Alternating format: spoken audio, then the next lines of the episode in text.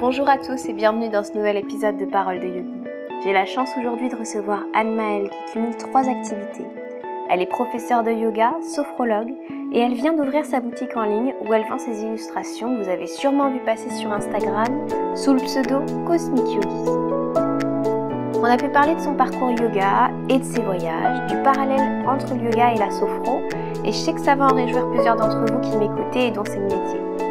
On a aussi parlé de notre manière de construire un cours et notre rapport aux corrections et aux alignements. Bref, vous en avez pour un petit moment à nous écouter papoter. Pendant cette interview, j'ai eu un problème avec mon micro, donc j'ai essayé lors du montage de faire en sorte de garder l'essentiel de ce que j'ai pu dire à Anne-Maëlle et de retirer le superflu pour que vous ayez à subir le moins possible ce problème de micro qui sera réglé pour l'interview suivante. Bonne écoute. Bonjour Anne-Maëlle. Bonjour Laura. Comment tu vas aujourd'hui euh, Bien et toi bah, Écoute, ça va super. Je suis contente de t'avoir parce que ça fait un petit moment euh, que je te suis euh, sur Instagram et que j'ai ah découvert bah, ton talent, tes dessins. Merci. Donc je suis assez assez admirative déjà de ce que tu produis et en plus de ça, j'avais complètement zappé cette information, mais en reprenant le fil de nos discussions sur Insta, je me suis rendu compte que tu m'avais déjà envoyé un message il y a quelques temps, quelques mois. Ouais. Et euh, tu m'avais parlé effectivement de l'envie de passer dans l'émission, donc je trouve ça top en fait. ouais, carrément. Et tu sais, en fait, ton message, euh, je l'ai reçu donc c'était après euh, la dernière, le dernier podcast que tu as sorti, celui de Maude. Ouais. Et, et en fait, juste avant de recevoir ton message, je me suis dit ah quand même, j'aimerais bien parce que c'est vraiment, c'est vraiment sympa. Et en fait, tu vois synchronicité. Ouais, le truc s'est fait. Euh... Toi, ton message. On était connectés, ça devait se faire de toute façon. Exactement. Alors écoute, euh, bah, j'aimerais bien que tu me racontes un petit peu comment tu as découvert le yoga. J'ai vu que tu étais prof aussi.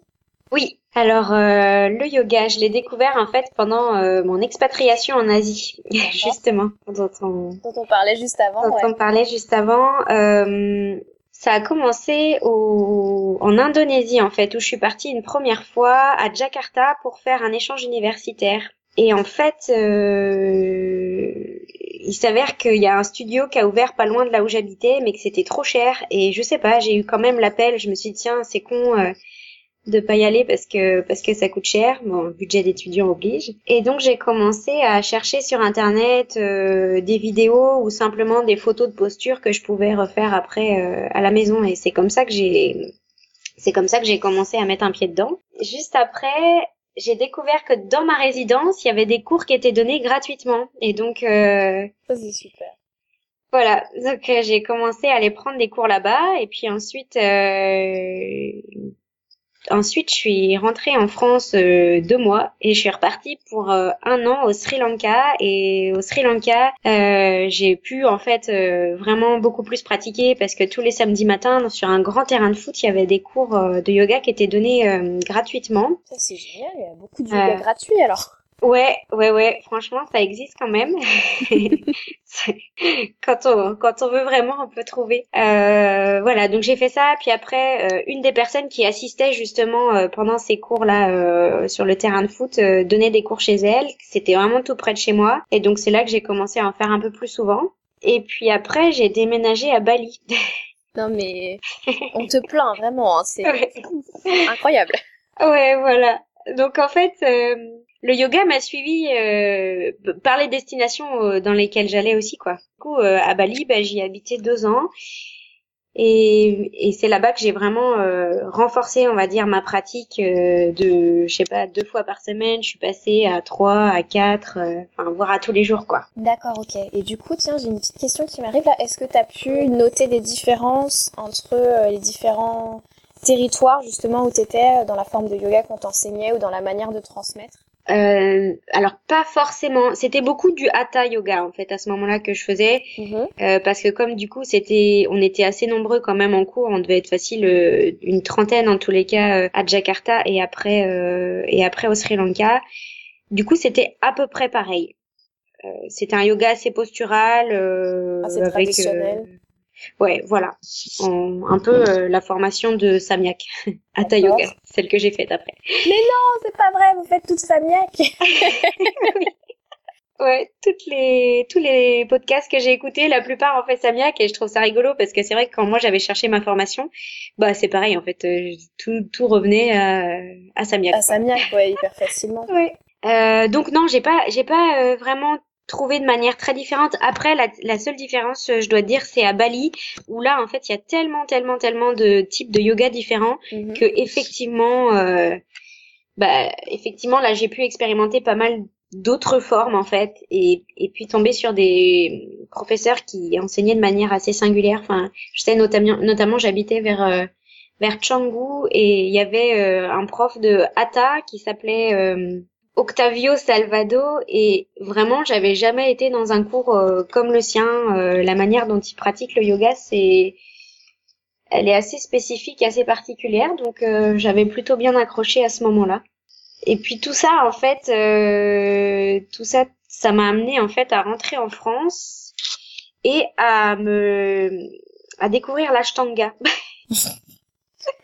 Comme ça, t'as Ah. fait un peu le tour. du fait, c'est rigolo parce que ta question, elle, elle est quand même assez pertinente parce que du fait d'avoir découvert quand même plusieurs façons de d'enseigner et d'approcher le yoga, Mhm. je me suis sentie un peu perdue en rentrant en France, je t'avoue. Euh, je me suis sentie perdue parce que entre le hatha, le vinyasa, euh, l'ashtanga, je connaissais pas beaucoup à ce moment-là, euh, le kundalini, euh, l'anusara yoga, enfin bon bref, tous les styles que j'avais pu découvrir, le iyengar aussi. euh, J'étais un peu en quête d'identité dans ma propre pratique, si tu veux. J'a- J'avais des difficultés à faire une synthèse de tout ça. Mhm. Et, et quand je suis rentrée en France, j'ai eu besoin de trouver quelque chose qui soit enseigné de la même manière partout, en fait. Bon, même si, quand on rentre dans les détails, c'est pas réellement le cas. Mhm. Euh, pour autant, j'avais besoin de quelque chose qui soit figé et de pas avoir 36 000 questions à me poser quand j'arrivais sur mon tapis. Euh, voilà, la série, euh, je sais laquelle c'est, je la déroule plus ou moins de la même manière tous les jours, mais euh, j'avais vraiment besoin de cette ligne direct- directrice en tous les cas euh, à mon retour en, en France. T'avais besoin de te, de te sentir cadré et recentré. un C'est ça. C'est ça. Sans pour autant avoir trouvé au départ un... En fait, j'ai mis du temps avant de retrouver un prof sur... Donc moi, je suis rentrée habiter à Rennes. Mhm. J'ai mis du temps à trouver un prof qui me corresponde en fait sur Rennes. Et puis en fait... euh, euh, en fait, euh, là, j'ai trouvé une super super prof euh, d'Ashtanga et c'est elle qui m'a. En fait, euh, je, je prenais des cours de Vinyasa au début avec elle et puis c'est elle qui m'a dit franchement mets-toi à l'Ashtanga et puis elle, elle pratique depuis très longtemps. Elle a vraiment euh, plein d'arguments favorables. Elle s'appelle Flora et son son studio c'est Yoga Shala à Rennes. Du coup, t'as découvert l'ashtanga et c'est après l'ashtanga que t'as voulu te former ou euh, comment ça s'est passé? Alors non, en fait, je me suis formée euh, quand j'étais à Bali. D'accord. T'en as Ouais. profité. En fait, voilà, je, je cherchais une formation parce que j'avais pas forcément envie d'enseigner, mais je voulais absolument euh, aller un petit peu plus loin dans dans ma pratique et dans dans mes connaissances en, en yoga. Et c'était un moment de ma vie où j'avais besoin aussi de faire une pause dans mon boulot. Euh, avant, je bossais en agence de voyage, en fait, d'où la raison pour laquelle euh, j'ai j'ai pas mal bougé. Euh, je voyais, j'avais plus tellement de sens, euh, je voyais plus le sens dans ce que je faisais. Au début, je me disais c'est super, je partage euh, mon expérience et, et ma passion pour le voyage, et puis en fait, plus le temps avançait et plus, euh, enfin, moins je voyais ce- cet aspect-là de mon travail. Mhm. Euh, j'avais éventuellement une possibilité d'évolution aussi dans mon boulot, et euh, en fait, j'avais besoin de faire un point, et je suis partie donc. euh, j'ai demandé une dispo, une dispo de, Une mise en disponibilité. une voilà une mise en dispo de d'un mois en fait pour euh, pour aller en Inde parce que à Bali euh, c'était beaucoup trop cher en fait les formations et j'avais besoin de changer d'air et tant qu'à faire l'Inde je connaissais déjà un peu donc euh, j'avais bien envie d'y retourner. Mhm. Au début je voulais absolument aller à Rishikesh euh, faire ma formation et puis en écrémant tous les effectivement les Formation à Rishikesh, euh, c'est compliqué. hein. Ouais.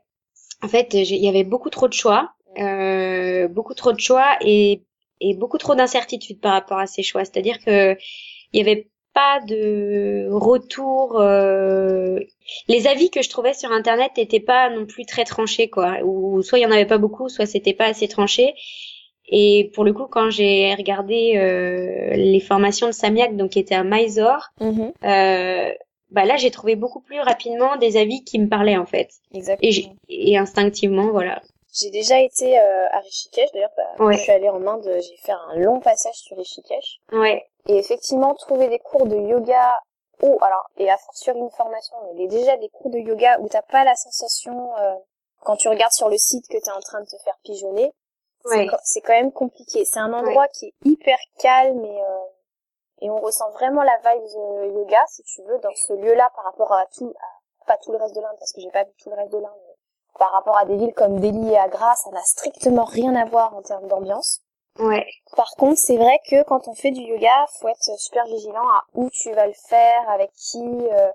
Enfin voilà, c'est ça reste euh, le, la ville auto-proclamée capitale du yoga. Vraiment ouais. auto-proclamée donc. ouais. Donc faut faire attention malgré tout quoi. Ouais, ouais. Et quand est-ce que tu as décidé de devenir professeur du coup? Euh, Alors en fait, ça s'est fait de manière un peu. Euh... En fait, c'est c'est aller de soi, je dirais. Donc euh, quand je suis rentrée, j'avais pas forcément envie de d'enseigner, euh, mais en fait j'avais mes collègues à Bali qui étaient assez assez demandeurs et du coup je leur ai donné quelques cours un peu sur la plage, tout ça. Donc donc ça, ça, a commencé comme ça.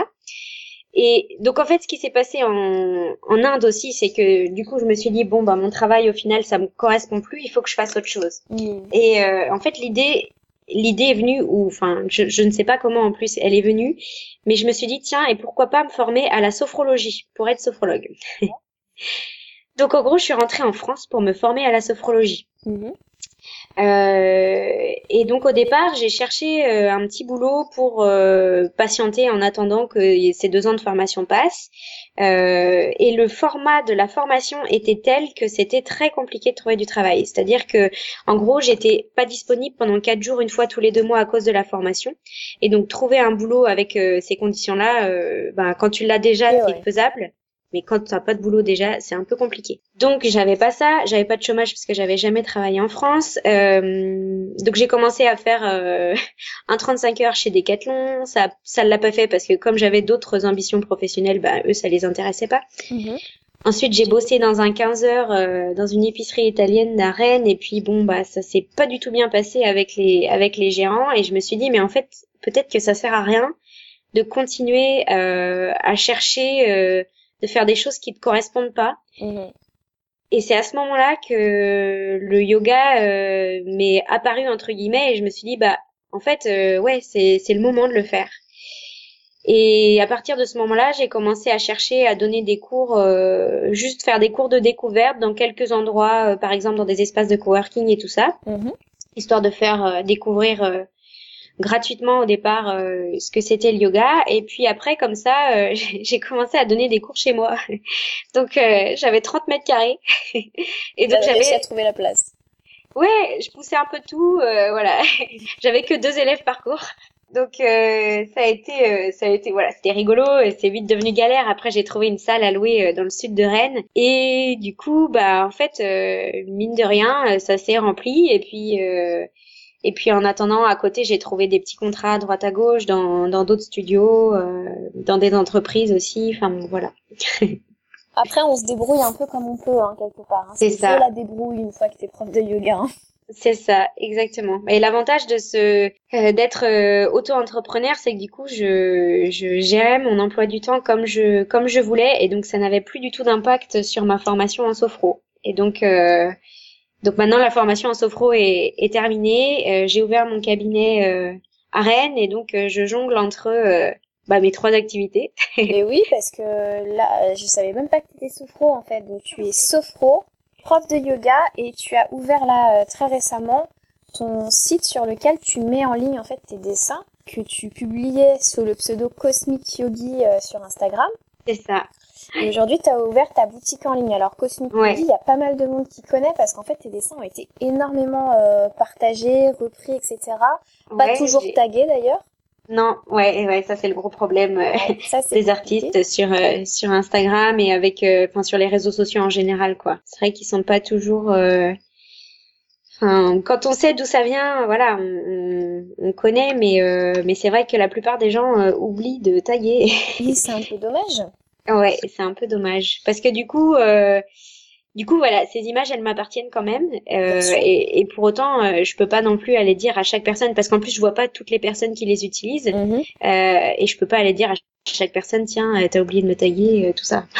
bah, disons que tu peux pas récupérer tout le monde, quoi. Et du coup, comment tu, comment ça t'est venu en fait de commencer à dessiner sur ce thème du yoga et même de la spiritualité en général, parce qu'on voit il y a beaucoup de dessins de de lune, il y a beaucoup de Enfin, c'est très très spirituel, c'est très élevé euh, et en même temps avec un dessin qui est tout, je peux pas dire simple, mais c'est un trait noir et c'est sur fond blanc et, enfin, ouais. ça magnifique, hein. trop déjà. Et voilà, comment le yoga a commencé à t'inspirer? Est-ce que tu dessines depuis euh, très longtemps?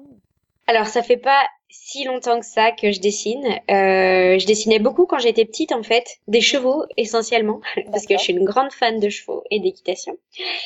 Euh, et, et, en fait, euh, j'avais complètement arrêté euh, par la suite. Et ce qui est rigolo, c'est que dans mes pratiques, que ce soit en yoga ou en méditation, euh, j'ai des fois des, des, images qui me viennent. Mm-hmm. Et en fait, euh, j'ai eu le besoin de les mettre sur papier, tout simplement, euh, de trouver un moyen de les, de les exprimer, en fait. et je trouve que qui est rigolo, c'est que dans le yoga et la spiritualité, il y a beaucoup de choses en fait qui se dégagent euh, et qui peuvent être exprimées de plein, plein, plein de manières différentes. Et pour moi, ça a été vraiment, euh, vraiment au niveau du dessin. Et cette idée, ce qui est rigolo, encore une fois, c'est que ça fait quand même depuis ma formation à Samyak que j'ai eu cette idée-là. Euh, de donc ça fait trois ans maintenant.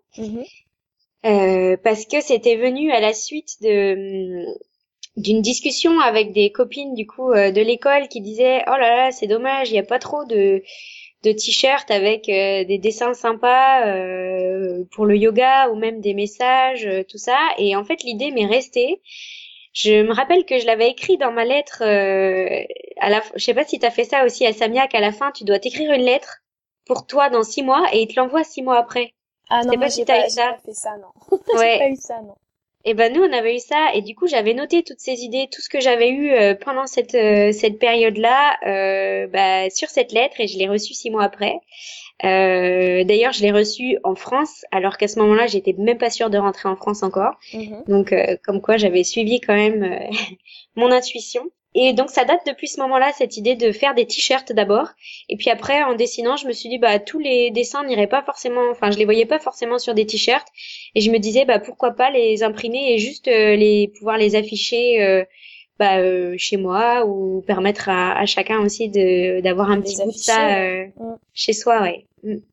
vraiment je pense que tu as, un sacré talent et un sacré talent d'illustratrice Merci. Donc, euh, donc euh, vraiment pour, euh, je sais pas, pour, euh, je vois bien ces dessins-là en couverture de bouquins ou tu vois vraiment des trucs comme ça, quoi. Je pense que mm. c'est c'est quelque chose qui a mis du temps à germer, mais qui mais qui est vraiment ultra porteur. En tout cas, ça parle à beaucoup de monde. Ça parle pas qu'à ouais, bah, c'est vrai que je, je, le vois par rapport au partage, euh, au partage et aussi en fait aux demandes parce que en ce moment du coup j'ai aussi des demandes de, pour faire des dessins euh, euh, sur commission en fait euh, pour des pour des projets particuliers ou des logos aussi par exemple. Bon bah ça je m'y connais un tout petit peu moins mais euh, mais en fait j'aime bien parce que bon faut bidouiller un peu sur euh, sur ordinateur aussi parce qu'en fait tous mes dessins je les vectorise sous Illustrator pour qu'ils mhm. puissent en fait être adaptés à n'importe quelle taille sans perdre en qualité du tout euh, d'où le fait que ça soit des traits euh, très simples en fait mhm. très simples et fins euh, voilà, et en fait, euh, j'ai mon copain qui monte aussi sa boîte euh, en ce moment et qui, en fait, s'est pas mal penché sur tout ça. Et donc, il me file quand même un, un bon petit coup de main quand il s'agit de mettre ça sous, sous, ordinateur, parce que je suis meilleure avec mon crayon et mon papier que, que quand on passe sur l'ordinateur. Bon, c'est une question de savoir-faire, ça, ça va. Oui. Ça va venir au fur et à mesure. Mais vraiment, il y a, y a il y a quelque chose et c'est voilà c'est pour ma part je trouve ça très très beau. J'encourage tout le monde à venir euh, voir visiter à la fois le site qui s'est lancé euh, voilà je mettrai de toute façon dans la barre d'infos hein, ça marche merci. j'invite vraiment tout le monde à le faire. Et je vois que et j'ai retenu aussi dans ce que tu m'as dit alors il y a pas mal de de personnes qui sont un peu euh, atypiques dans ce que dans ce que tu dessines entre ouais. guillemets le yogi avec de la barbe, des, des, voilà des figures un peu pas hippie, c'est l'autre hipster. hipster, voilà, voilà des figures un peu hipster. Ouais. Comment ça se fait que d'un coup ça t'est venu cette idée? Euh, je sais pas, c'est peut-être mon passage à Bali. T'es inspiré. oui, peut-être euh, ce côté un peu hippie, hipster euh, que j'aime bien en fait. Ça, ça me fait, c'est un peu la mode du moment, tu vois. Euh, mhm. C'est rigolo parce que quand j'étais à Bali, j'habitais juste à côté de Canggu et Canggu c'est vraiment réputé pour être le coin des hipsters quoi. D'accord. Hipster surfer. Une belle, une belle influence du coup.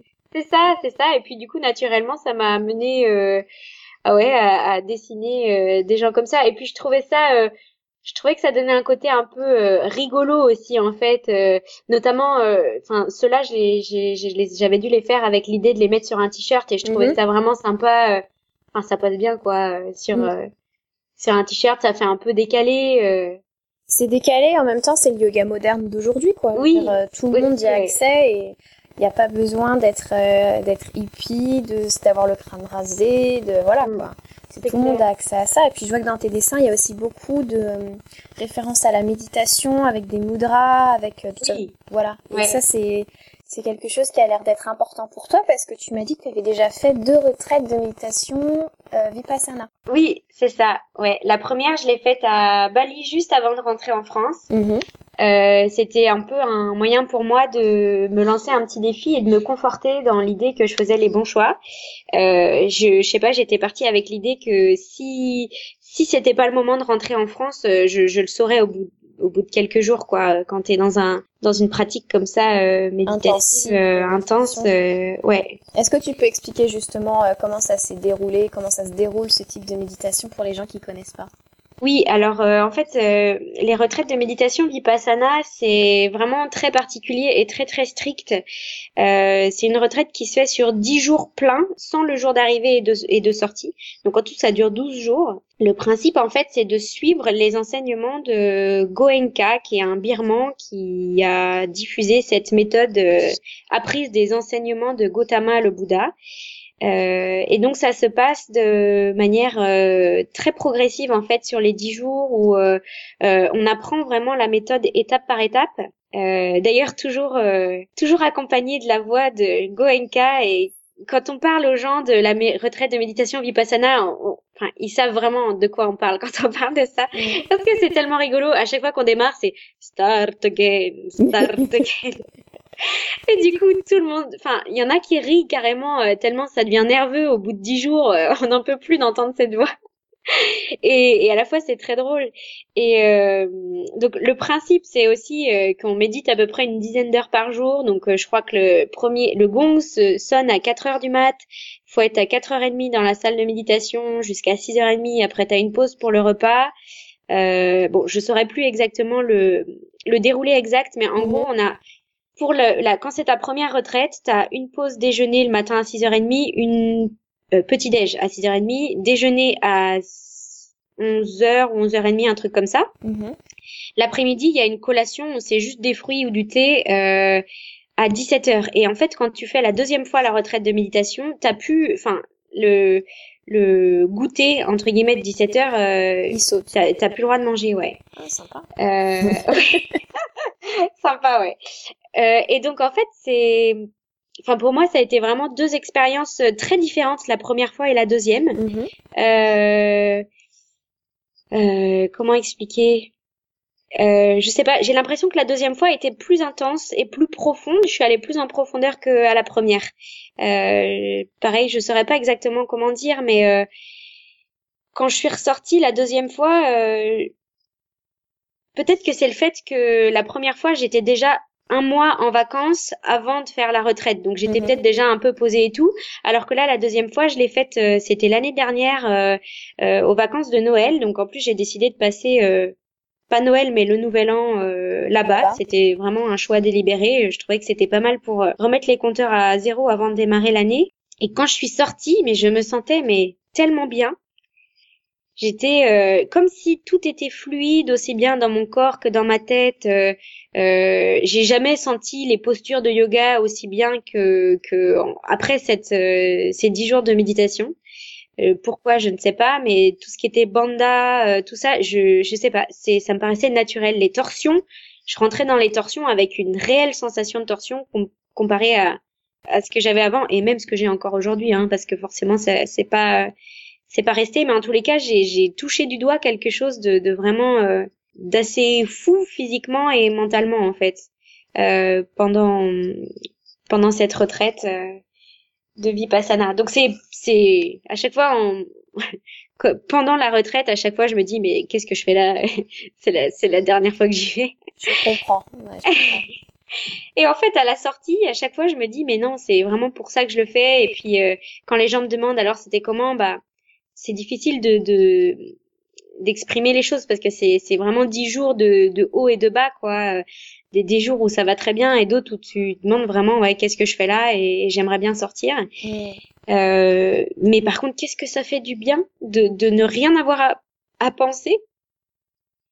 T'as aucune charge mentale du quotidien euh, voilà t'es juste là euh, à méditer quoi, autant que possible.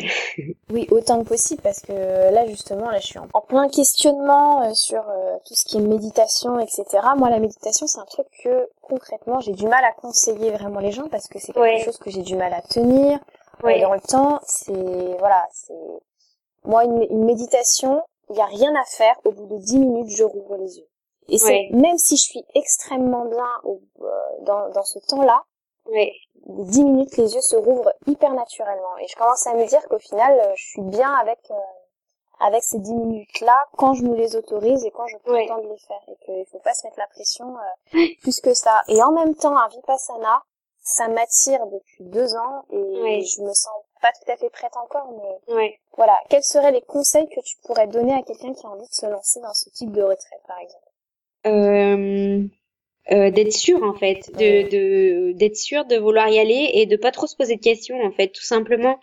En aucun cas t'es enfermé. Euh, bah moi j'ai des copains qui l'ont fait après et puis qui ont pas tenu en fait, qui sont pas restés alors que c'était des personnes qui euh, euh bon il y a, y a, une personne qui était pas tellement méditante donc euh, ça ça m'a pas tellement étonnée, mais elle ni méditante ni pratiquante de yoga. Mhm. D'ailleurs, c'est pareil, méditation, j'aime pas trop ce mot-là. je préfère assise silencieuse où euh, je lisais ton post ce matin, euh, je sais plus, tu as mis euh, espace d'écoute intérieur, j'ai dû mettre un truc comme ouais, ça. Ouais. Mm. Oui, c'est ça. Ouais. Ça résonne et, plus pour moi. Ouais.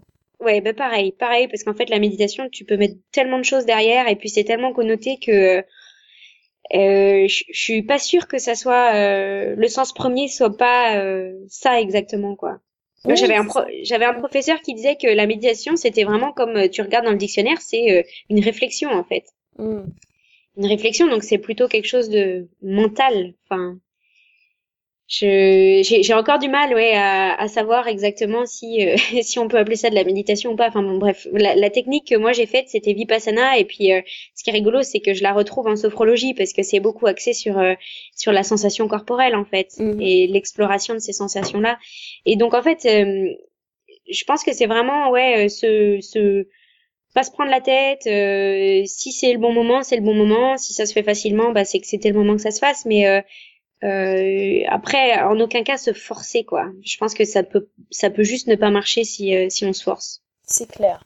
Et en même temps, une fois que t'es dedans et que t'es rentré, je pense qu'il faut quand même une, un sacré c'est ça qui est compliqué avec cette formation parce qu'on a envie de dire une sacrée force mentale et en même temps le mental t'es censé le apprendre à l'assouplir. Donc euh, où est la force Enfin c'est toute la complexité de toute façon, je pense, de, de tous ces thèmes euh, globaux que sont euh, le yoga, la spiritualité, la méditation. Aucun ne peut être abordé de manière frontale et avec une définition simple. Non, c'est terrible. ouais, et c'est bien ça qui est compliqué. si c'était plus simple, ça serait plus simple. ça irait bien, mais en fait, plus ça va, plus je me dis au final que ces, ces pratiques-là, elles sont, euh, bah, elles sont égales à ce qui se passe dans notre vie quotidienne, c'est-à-dire que c'est pas, il y a rien de manichéen, quoi. C'est jamais tout blanc ou tout noir, c'est un mélange. Et, et, tu peux, au final, je pense que il y a méditation et état de méditation, et c'est très très différent. Je suis, c'est compliqué. Hein, tout ça. c'est compliqué. Et je me demande si euh, des fois on n'est pas justement un peu trop compliqué et que c'est pas très simple au final. Des fois. Je me demande, je me pose vraiment cette question parfois parce que je me dis au final, euh, un état de yoga euh, réel, ça peut juste être tu vois, je suis partie cet été au Kyrgyzstan en vacances et, et en fait, j'avais plus de charge mentale, je me sentais hyper bien parce qu'on était en pleine nature et qu'il y avait bah, vraiment pas tant de civilisation que ça euh, dans certains endroits. Et euh, donc, euh, je sais pas, je ressentais comme une certaine fluidité dans la manière dont les choses arrivaient et dont je les traitais. Et quelque part, c'est un peu cet état-là qu'on cherche en yoga, en fait. Et, et, c'est quelque chose qui est en fait assez simple, je dirais. Il faut lâcher notre complexité mentale et justement notre façon à nous de vouloir décoder la chose pour arriver à quelque chose de très intuitif euh, et d'innocent et presque enfantin. Mais ça, est-ce qu'on sait faire? Et alors, quand tu dois le transmettre Et eh oui, et ça, c'est compliqué. Pire encore. Bah alors moi, c'est ce que j'ai dit à mes élèves quand je suis rentrée de vacances. Euh, je leur ai demandé de se relier quelque part à, à cet état euh, euh, dans lequel ils étaient pendant leurs vacances. Et puis je leur ai dit voilà. Enfin, après, tout le monde l'a pas vécu de la même manière, mais je leur ai dit voilà, en fait, le yoga, des fois, c'est pas plus compliqué que de chercher à retrouver ces, ces sensations de, de fluidité, de légèreté, de, d'innocence, ouais, euh, et de laisser, ouais, laisser le flot de la vie couler, quoi. C'est, c'est un peu ça. Et du coup, ça, ça permet de quand même expliquer quelque chose qui paraît un peu compliqué de manière assez simple. Exactement. Mais au final, quelque quelque part, je me dis qu'il n'y a rien de mieux que l'expérience, puisqu'on arrive, euh, c'est, on n'arrive ah, pas forcément à le, à le transmettre par des mots. Il y a quelque chose de beaucoup plus puissant dans ce qu'on travaille euh, au quotidien. Et ça peut pas être transmis, euh, je pense, par, par des mots, même si la langue française est merveilleusement riche. Mm. Impossible d'aller, d'aller à l'essence de tout ça, quoi. Ouais, ah non, non, c'est vraiment compliqué. Et je le vois pareil en sophrologie. Tu vois, la sophrologie, c'est pareil, c'est quelque chose qui est très expérimental, en fait. Mm-hmm. On, met des mots dessus avant et après parce que voilà, on, prend cette habitude euh, quand on pratique la sophro de noter euh, voilà l'état dans lequel on se trouve avant la pratique. Après la séance, on note aussi les cas dans lesquels on est pour vraiment marquer en fait euh, peut-être une évolution ou pas d'évolution, mais marquer les choses sur du papier et, et, les ancrer un peu plus en soi.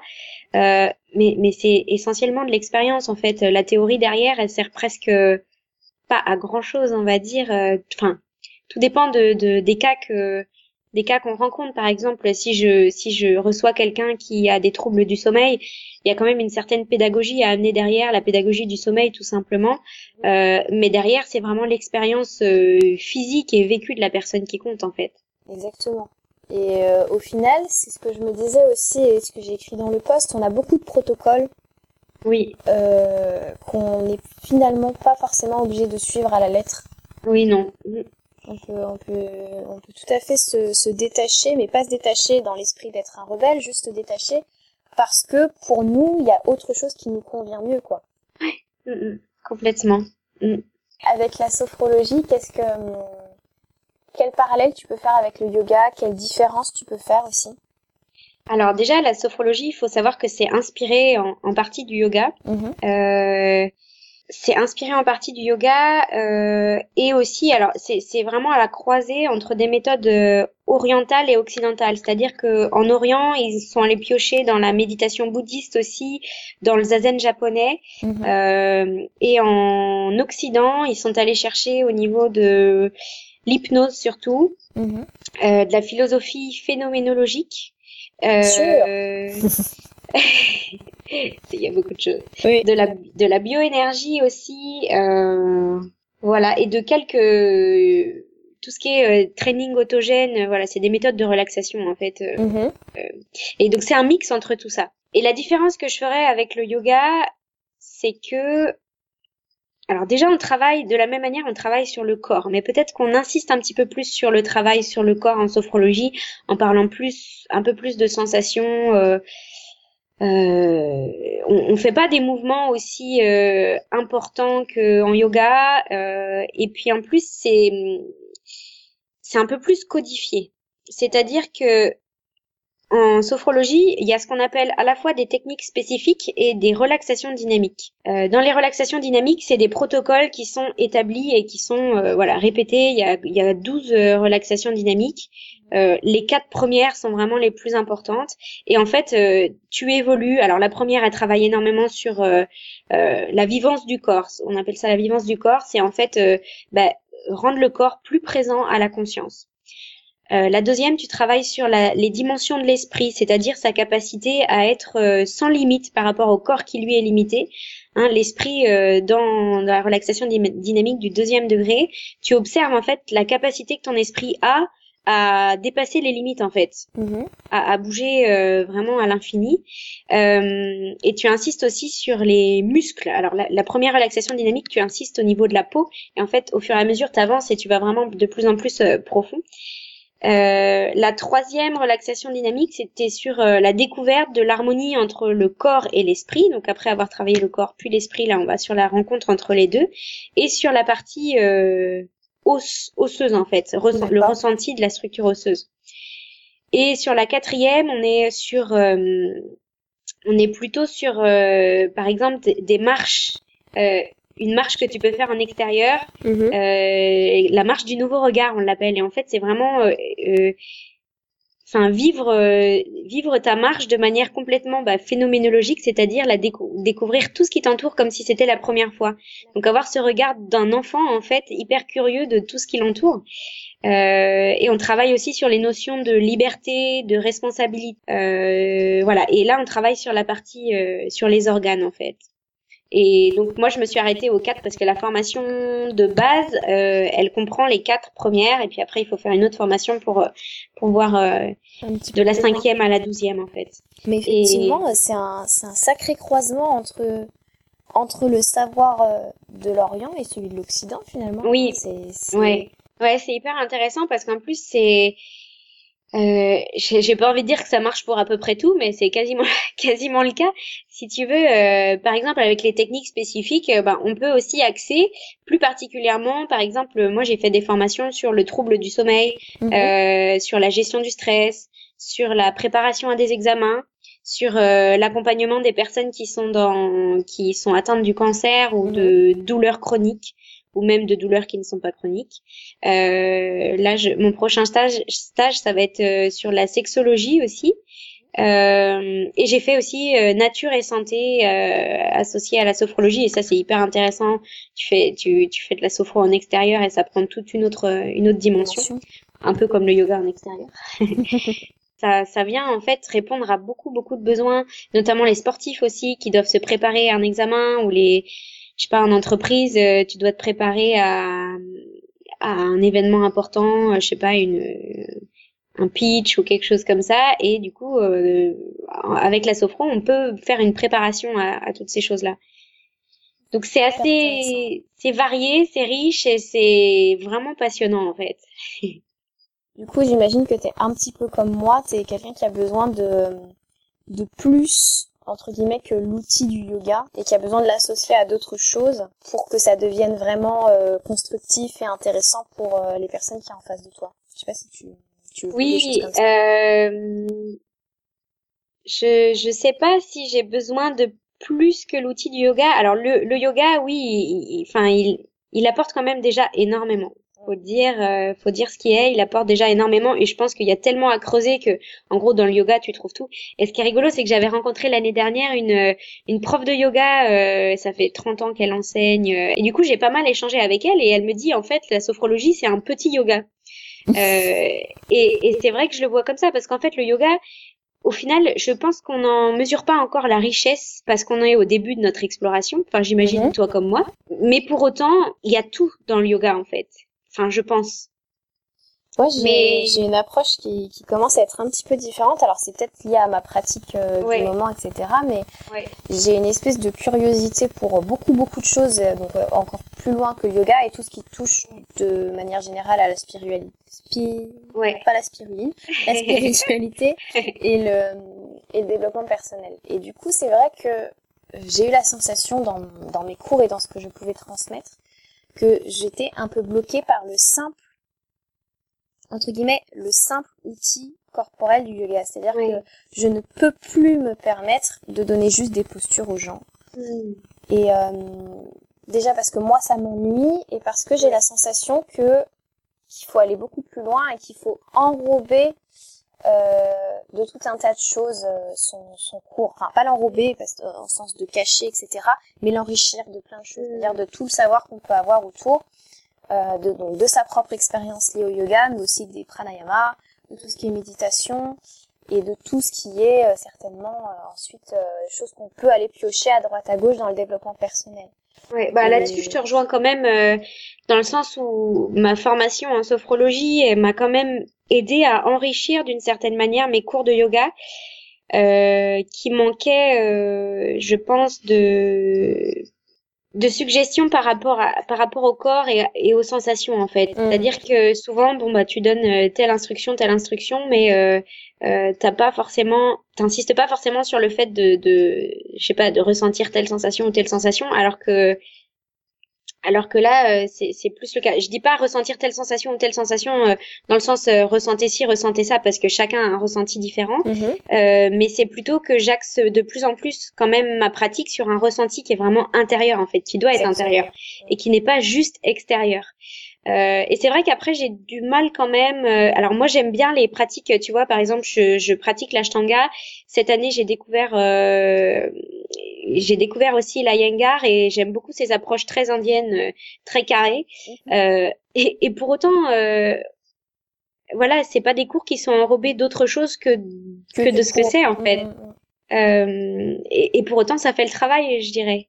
Je pense que c'est une, une question d'approche en fait. ouais d'approche euh, du yoga et de, de, ton thème du cours entre guillemets. C'est vrai que moi le yin m'a amené beaucoup à à rajouter une direction peut-être ouais. dans la dans la recherche que je demandais à mes élèves. Ouais, je, je vois tout à fait ce que tu veux dire.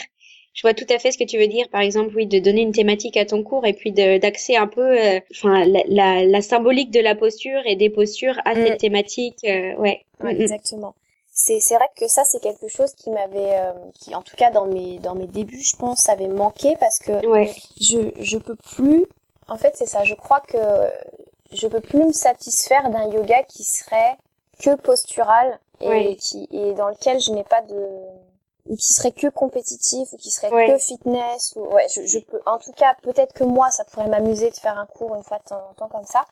Mais le transmettre comme ça j'aurais l'impression de d'oublier un truc énorme, tu vois. Ouais.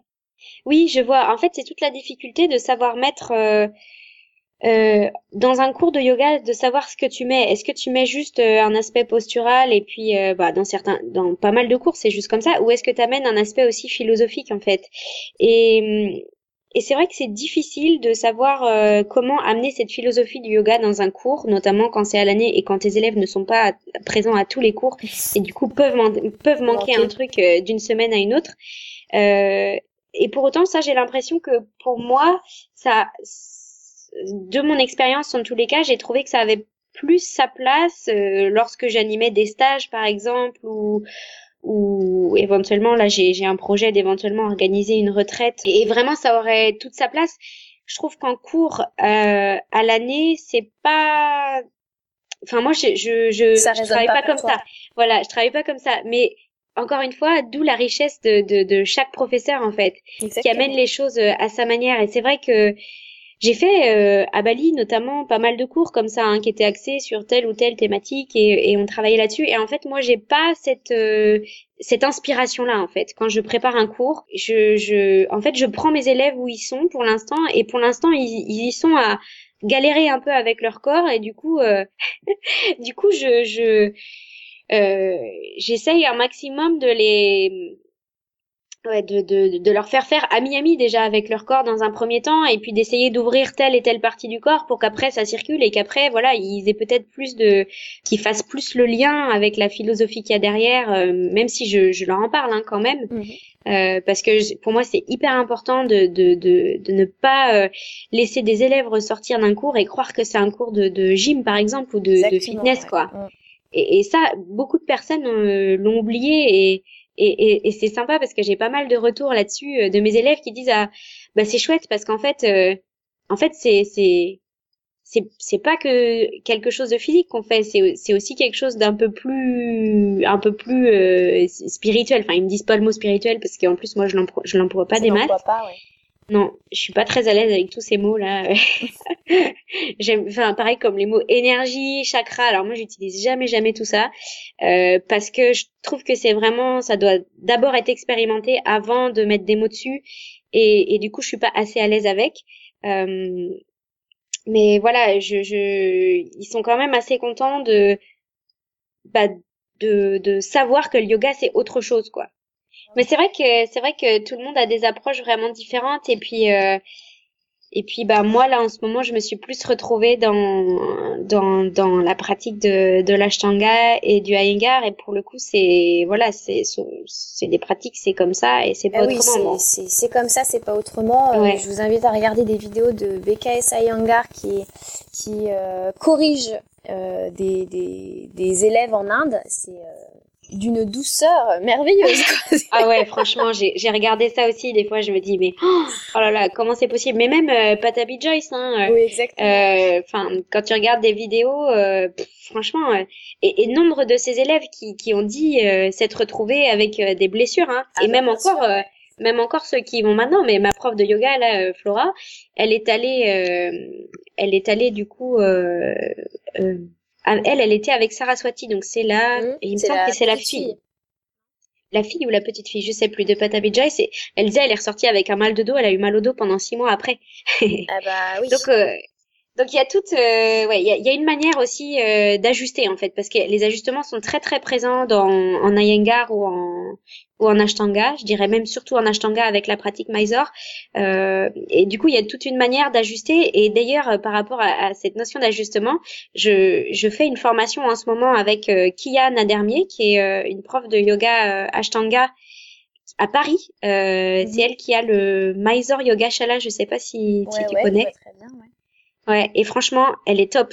Enfin, elle est géniale parce qu'on a, on, avec elle, on a vraiment, on revoit en fait tous les ajustements et, et d'une manière très, euh, très juste en fait, dans le sens où, euh, par exemple, en Prasarita Padottanasana C, nombre de profs qui viennent te prendre au niveau des mains et qui t'essayent de te baisser les mains pour qu'elles touchent le sol, alors, que, oui. elle, euh, pas du tout. Euh, c'est, c'est elle, elle vient à la base quoi, et elle, elle nous dit quand vous ajustez, vous êtes le, le stira du stira et sukam. Vous êtes la stabilité et la fermeté de la personne. Mm. Vous, vous devez la rendre plus stable.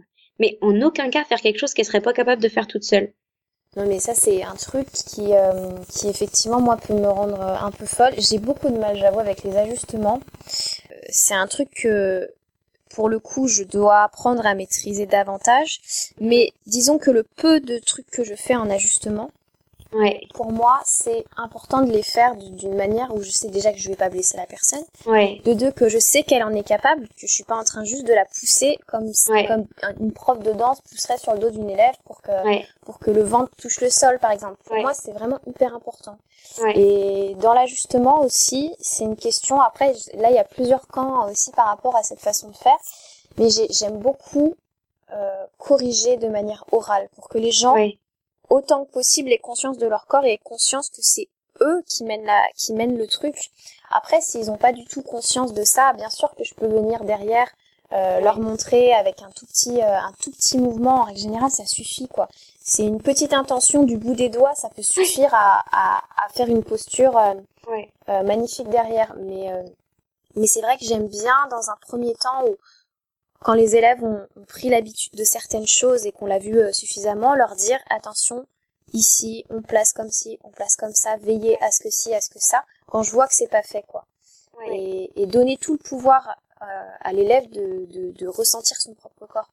Ouais, ouais, et ça, euh, ça a quand même ses limites.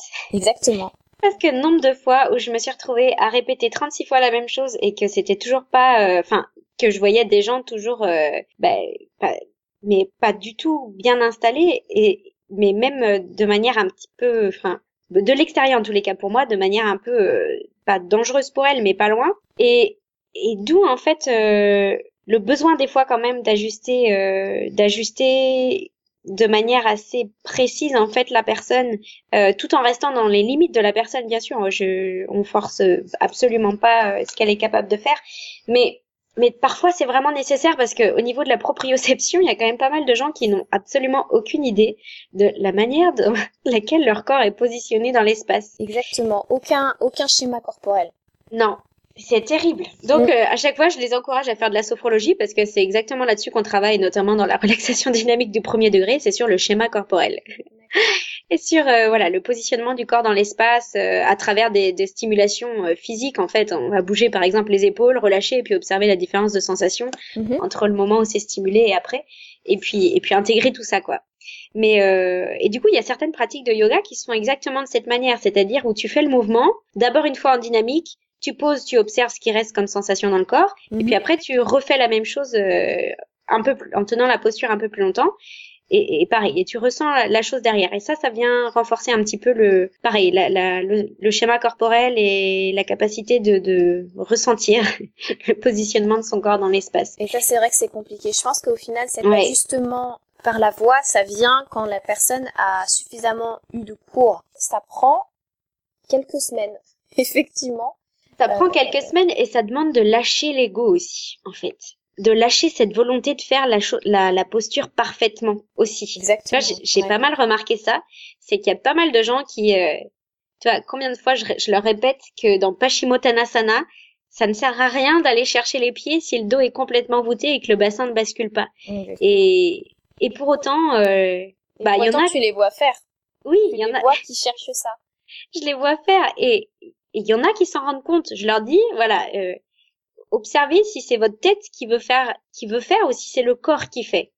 Et à partir de ce moment-là, vous reprenez, vous refaites la posture et vous observez ce qui se passe. Il y en a qui changent, mais il y en a qui changent pas du tout. Bien sûr, il y en a qui changent pas du tout parce qu'en plus, c'est, c'est très souvent dans les indications que je donne. En fait, moi, j'ai fait une formation, j'ai fait la formation de Gasquet. Et euh, donc on demande vraiment d'aller plier les genoux, de maintenir ventre contre cuisse, etc. Oui. Donc je suis super relou avec ça. Enfin, moi, la, la, question du dos, euh, je, suis, je, suis vraiment, euh, je, pense, que je suis vraiment chiante avec ça. Mais bon, au final, le retour des élèves est bon parce qu'ils me disent que derrière, ils ont plus de douleur. Donc, euh, donc c'est que c'est bon et je tiens ce plutôt bon signe. Voilà, exactement, je tiens ce truc-là. Mais c'est vrai que, en fait, quand tu arrives avec ces nouvelles manières de faire ou avec ces nouvelles corrections, il y a, souvent tu peux donner cours à des gens qui ont fait 10 ans ou 20 ans de gym avant de cours où on disait euh, vas-y euh, force euh, fais des bascules en avant, en arrière, bascule en avant, en arrière, n'importe comment. Euh, ouais. euh, fais en sorte que ton ventre touche. Où on était vraiment dans une compétition. Et mm, tout mm, notre mm. mode de vie est compétitif. Autour de nous, c'est que ça. Donc euh, quand je, quand effectivement ça, ça me prête à, à, à, sourire de voir les gens qui sont là-dedans, je me dis il y a encore de la compète, hein, soit envers les autres qui peuvent réussir à le faire, soit envers elle-même tout simplement. Et donc là, c'est pour moi, c'est un, un truc de me dire aussi euh, que d'amour euh, pour euh, apporter à cette personne entre guillemets, quoi, parce que qu'est-ce que c'est dur de se ressentir toujours en compète. Ouais, mais mais tu vois en fait à chaque fois que à chaque fois que je vois ça, je me remets aussi à ma place et je me dis mais enfin moi j'étais exactement pareil. Exactement. Mm. Quand j'ai démarré, je, je, trouvais ça waouh, les gens qui arrivaient à faire à faire des équilibres ou mm voilà, et j'avais un peu envie de faire pareil. Et, et, et, très sincèrement, je me suis blessée. Je me suis déjà blessée. Et ça m'arrive encore. Et, et euh, là, dernièrement, euh, c'est, euh, je, je, j'ai eu une tendinite à l'épaule. Et du coup, bah voilà, ça m'a obligée à revoir un peu, un peu toute... Ta pratique, ouais, parce que... Toute ma pratique. Mm. Parce que c'est un peu embêtant quand même. Et en fait, à chaque fois, ça, ça remet à sa place et, et, et à chaque fois, ça me permet de me questionner sur quelle est, euh, avec quelle intention j'arrive sur mon tapis en fait. Hmm. Et, et en fait, euh, je, je, je m'aperçois que dans ma propre pratique, c'est pas toujours clair l'intention avec laquelle je pratique. Hein, des fois, tu, des fois, je monte sur mon tapis parce que voilà, il, il faut faire la pratique tous les jours. Enfin, euh, tu vois, des fois, c'est plus un il faut que j'ai envie euh, bon, ça c'est aussi la discipline, le tapas, qui se met en place euh, progressivement. Et, et d'autres fois, en fait, euh, je, je, me dis, mais oui, peut-être que je viens pas avec l'intention de me faire du bien avant tout, alors que ça devrait être la première intention au final. Et, et de d'avoir envie de progresser, de, de perfectionner et, et, de faire les choses. Enfin, moi, je sais que j'ai tendance à vouloir sauter de quelques étapes. et, et du coup, euh, bah ça marche pas quoi. c'est autant, c'est des leçons pour nous de toute façon les élèves euh, quand on les voit, quand on les voit euh, comme ça. Mais j'avoue que des fois j'ai un moment de, intérieurement j'ai un moment de, de lassitude parce que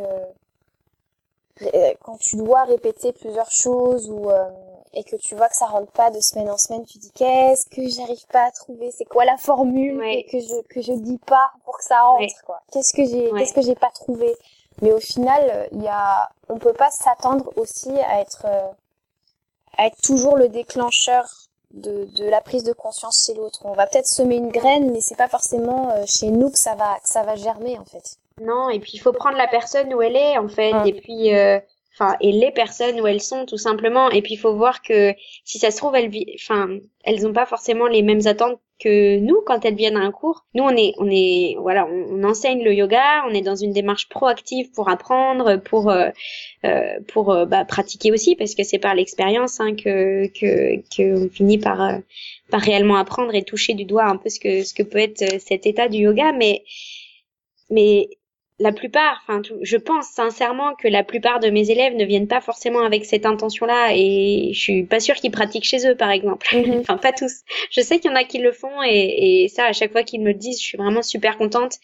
Euh, par contre, ceux qui le font pas, je me dis pas, bon bah voilà, est-ce que je vais y arriver un jour? Mais je me dis plutôt, euh, voilà, ils, en sont là. ouais. ouais, ils en sont là. Peut-être qu'ils en seront jamais plus loin et peut-être qu'ils le seront un jour. Donc euh, faut juste euh, laisser le temps au temps et et puis laisser à chacun euh, ouais le, le, la liberté de son propre cheminement à travers tout ça. Peut-être que ça sera pas le yoga pour eux, ce sera peut-être autre chose qui les feront avancer aussi. Et pour autant, on n'aura pas, on n'aura pas servi à rien, je pense, réellement. Je sais pas si toi, ça t'est déjà arrivé de ressortir hyper euh, dans, dans un état hyper euh, énervé ou mécontente d'un cours. Oui, il y a des fois où je ressors et je me suis dit mais j'ai fait n'importe quoi aujourd'hui. C'est plutôt contre moi, contre les élèves en fait. Il euh, y a des fois où je pense que ça doit être des moments où je suis un peu fatiguée aussi parce que bon, des fois, euh, enfin surtout en ce moment là avec euh, mes trois activités, ça tire un peu sur la corde. Mhm. Et et bon, alors pour le coup, c'est pas spécifiquement maintenant que je me suis fait la réflexion, mais mais mais il y a eu des des fois où par exemple oui l'année dernière, je me suis je suis ressortie du cours plutôt mécontente avec moi en me disant mais enfin j'avais l'impression que c'était nul quoi. Qu'est-ce que j'avais fait était nul, mais bon ça c'est assez récurrent. Ça, ouais. ouais, mais je pense qu'on a on a tous un peu ce truc là où donc. c'est vrai euh, que c'est c'est beaucoup du feeling aussi, ouais. Énormément, énormément de feeling et de si tu te sens bien en tant que prof, quoi. Ouais. Si ça passe pas, euh, que ce soit par rapport aux élèves ou voilà par rapport au lieu, c'est vrai que ça sert à rien non plus de se forcer. Enfin, moi je je m'en suis rendu compte, euh, quitte à être un peu du coup financièrement un peu un peu plus juste quoi en fait. Euh, je pense que des fois il y a vraiment une euh, bah, quand on a des métiers qui sont quand même hyper précaires hein, faut le dire euh, c'est si un jour j'ai mal au dos je peux pas m'arrêter comme ça quoi. C'est ça le problème. Et, et, donc comme on a des métiers qui sont hyper précaires au début on est vraiment à la recherche aussi de de, bah, de stabilité financière quelque part. Mhm. et et pour autant je trouve que ça sert à rien de ça sert à rien de, de continuer un cours même s'il nous apporte une stabilité financière ben, si on se sent pas bien dedans et si ça nous épuise. Et, et là, en début d'année, c'était exactement le cas pour moi. J'avais un cours, euh, je donne quatre cours le mardi et c'était à quatre endroits différents dans Rennes. Donc Rennes, c'est pas aussi grand que Paris, mais quand même, ça faisait quand même, beaucoup d'allers-retours dans la journée. Euh, et finalement, ce cours, euh, ce cours de, de c'était l'avant-dernier de ma journée, a été supprimé parce qu'il n'y avait pas assez de monde. Et j'étais déçue au début parce que donc au tout début quand euh, j'y réfléchis, j'étais déçue parce que c'était un cours qui était pour le coup là euh, plutôt bien rémunéré. Et puis après je me suis dit après avoir, expérimenté pendant quatre semaines déjà, j'étais épuisée le soir. Le lendemain du coup c'était euh, je ramais un peu. je me suis dit bah en fait non c'est très bien que ça s'arrête parce que là je, je je vois même pas comment j'aurais pu faire continuer sur une année comme ça. Donc il y, a, vraiment ce côté penser à soi, euh, se centrer sur soi, sur ses ressentis, sur euh, le feeling, est-ce que ça marche, est-ce que ça marche pas, et puis et puis vraiment suivre ça en fait, et pas se laisser berner par euh, le mental qui te dit allez, ça fait quand même un peu plus d'argent. ouais, ouais c'est exactement ça. C'est le truc qui est très compliqué parce que bah, bon. il y a des profs de yoga qui vivent très bien et franchement tant mieux pour eux. Et puis, il y a des profs comme moi qui ont besoin de bénéficier de la prime d'activité Ah oui, bah t'inquiète. Euh, voilà. Euh, je l'ai aussi pendant un petit moment. mais ouais, non, mais franchement, hein, j'ai besoin de, de ça parce que bah il y a des factures à payer, effectivement. Ah oui. En plus, on se dit bah c'est notre propre choix euh, de, de, faire prof de yoga. On savait très bien comment ça allait se passer, donc. Et pendant super longtemps, pareil, j'avais un gros, j'avais ce projet d'emménager chez moi, enfin, etc. ouais. Et, euh, et donc j'ai beaucoup couru après les cours, après euh, l'argent, etc. Et euh, et du coup j'ai accepté tout et n'importe quoi, des cours qui n'étaient pas forcément bien euh, rémunérés pour la région parisienne. Ouais. Et je me suis fatiguée. Et aujourd'hui, je, je regarde tout ça avec un œil qui est vraiment, euh, qui est vraiment différent en me disant déjà je me remercie et je me dis mais t'avais une sacrée énergie pour faire tout ça parce que là je ne suis plus capable vraiment ouais déjà que j'ai compris que c'était plus bon pour moi, mais alors vraiment je ne suis plus capable de le faire. Ouais. Et euh, et la question c'est quelle valeur tu te donnes, quel euh, moyen de, de... comment veux-tu donner à tes élèves si tu es en train de... si toi-même tu n'expérimentes pas au cours de ta journée euh, un moment de recentrage, un moment où tu sais que que tu es bien et que tu te respectes dans ce que tu fais, dans ce que tu gagnes, etc. Donc euh, la peur de manquer, elle est là au moment où effectivement tu arrêtes tes cours. Mais tu vois, par exemple, là, euh, sur la rentrée, j'ai quatre cours qui se sont arrêtés. Euh, donc trois de mon fait et, et un autre où c'était une raison extérieure. Et au final, j'ai récupéré deux jours plus tard, j'avais cinq propositions de nouveaux cours. donc, voilà. Donc voilà, et, et des cours qui m'intéressent plus, qui sont mieux rémunérés, et voilà. Et on va voir si au cours de l'année, ça me convient comme ça, ou si ça me convient toujours pas. Ouais. La, question, c'est ça. Ouais, bah tu vois, moi c'est c'est là-dessus aussi que que je suis en ce moment et, et très sincèrement j'aimerais bien euh, parce que pour l'instant je donne plus de cours de yoga que de sophro par exemple ou mhm. euh, ou que ou que Cosmic Yogis vient de démarrer mais euh, je pense que je vais faire tranquillement migrer les choses vers moins de cours de yoga. Je garderai vraiment peut-être trois quatre cours par semaine euh, euh, qui me voilà des élèves que j'ai depuis le début euh, que que j'adore. Euh, enfin enfin vraiment des cours euh, dans lesquels je sens qu'il y a quelque chose qui se passe réellement et qu'il y a il y a vraiment un engouement. Et, et, développer du coup mes consultations individuelles en cabinet pour en plus éviter de faire 36 000 allers-retours dans la semaine. Mhm et puis bah développer Cosmic Yogis pour euh, bah pour pouvoir en fait euh, prendre du temps un peu plus pour moi quoi. Enfin euh, arrêter de courir partout. Et puis aussi en fait j'ai envie de diminuer mon cours mon nombre de cours de yoga pour vraiment plus le bosser de mon côté en mode formation en mode euh, voilà, lecture, euh, bon même si je le fais encore beaucoup maintenant, hein, mais c'est vrai que là jusqu'à la fin de ma formation de sophro, c'était plutôt, euh, c'était difficile de tout faire à la fois.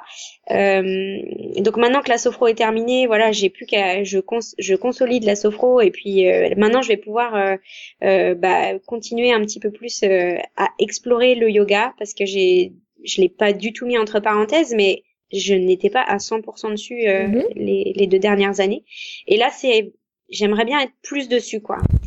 T'es une grande voyageuse et euh, oui et une grande élève aussi parce que je vois que tu te formes énormément à plein de choses. Quoi. Oui oui oui en fait euh, j'ai un peu la folie des formations mais bon pas tant que ça non plus dans le sens où euh, euh, en fait, je sais ne pas trop en faire non plus pour avoir le temps d'intégrer. En mhm. fait, euh, en yoga, bah, je vais, oui, je fais beaucoup de retraites, euh, beaucoup de euh, d'intensif en fait euh, j'aime beaucoup cette notion d'intensif comme euh, comme il y avait comme c'était le cas à Samiak parce qu'en fait c'est un moment où tu es vraiment pleinement dedans tu fais ça toute la journée et, et pour moi c'est là où les choses se passent et s'intègrent un petit peu plus aussi d'où le d'où mon besoin en fait de de faire tout ça c'est aussi un gage de respect je dirais entre guillemets pour mes élèves parce que je trouve je j'ai du mal à comprendre comment est-ce que on peut continuer à proposer quelque chose de euh, de vrai à ses élèves quand nous-mêmes on pratique plus ou qu'on se mm. forme plus dedans alors qu'il y a encore tellement de choses à apprendre en fait. Exactement. Je pense euh, que ça la mm. la réponse elle elle revient toute seule.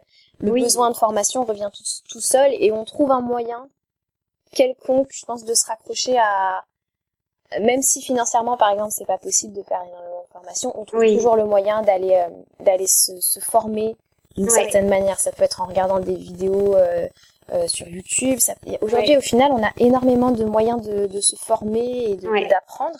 Ah, et, complètement, et au final, alors c'est pas prétentieux ni rien, mais même je pense que Parole de Yogi, ça peut être un moyen, non pas de se former, mais de continuer d'apprendre euh, des, des autres ah oui, clairement. De, leur savoir et de leurs avis, etc. Donc, euh. Clairement, clairement, et c'est génial aussi euh, de découvrir en fait différents profils euh, dans dans le monde du yoga en fait. Enfin moi, je sais que j'aime vraiment beaucoup tes podcasts parce que euh, je, je sais pas, c'est quelque chose qui manque en fait. On se sent un peu seul des fois en tant que prof de yoga euh, oui, dans sa petite ville, dans son petit coin. Euh, voilà, on, on, a en plus on a vraiment des emplois du temps qui sont pas évidents pour voir du monde ou quoi. Euh, du coup, du coup, ça fait du bien en fait d'entendre euh, parler de ça et d'entendre euh, des personnes nouvelles, des points de vue différents et de pouvoir s'en enrichir en fait et de se rendre compte que le yoga effectivement il est multiple et il est euh, peut-être propre à chacun aussi euh, de par nos personnalités, nos expériences en fait. Exactement, bah voilà, ça me fait chaud au cœur. Mais je trouve ça génial en plus parce que ça te permet de de créer des liens aussi, tu vois. Bah si un jour je passe à Paris, forcément que j'aimerais qu'on se rencontre et puis mm. Et, et ouais, c'est ça permet de, de, de, créer du lien, de et puis de se sentir moins seul aussi quelque part. Euh, vraiment, hein, c'est un c'est un fait, euh, c'est réel dans nos métiers en indépendant. Euh, bah certes, on a nos élèves, mais bon, enfin moi je passe pas dix ans à leur parler non plus après un cours parce que quand tu termines à 21h30, bah ton ton temps il est il est pas compté mais pas loin quoi. Ouais non mais c'est ça c'est c'est vrai cette solitude là c'est quelque chose que qu'on m'a re qu'on m'a réenvoyé dans des messages en parlant du podcast justement que la sensation d'être seule et effectivement on a un métier qui nous qui nous enferme euh, lié aux horaires beaucoup et puis on n'a pas forcément dans notre entourage euh, dix copines euh, yogi ou copains yogi avec qui discuter de ça. Et et parfois faut laisser nos conjoints conjointes tranquilles quoi. Un petit peu.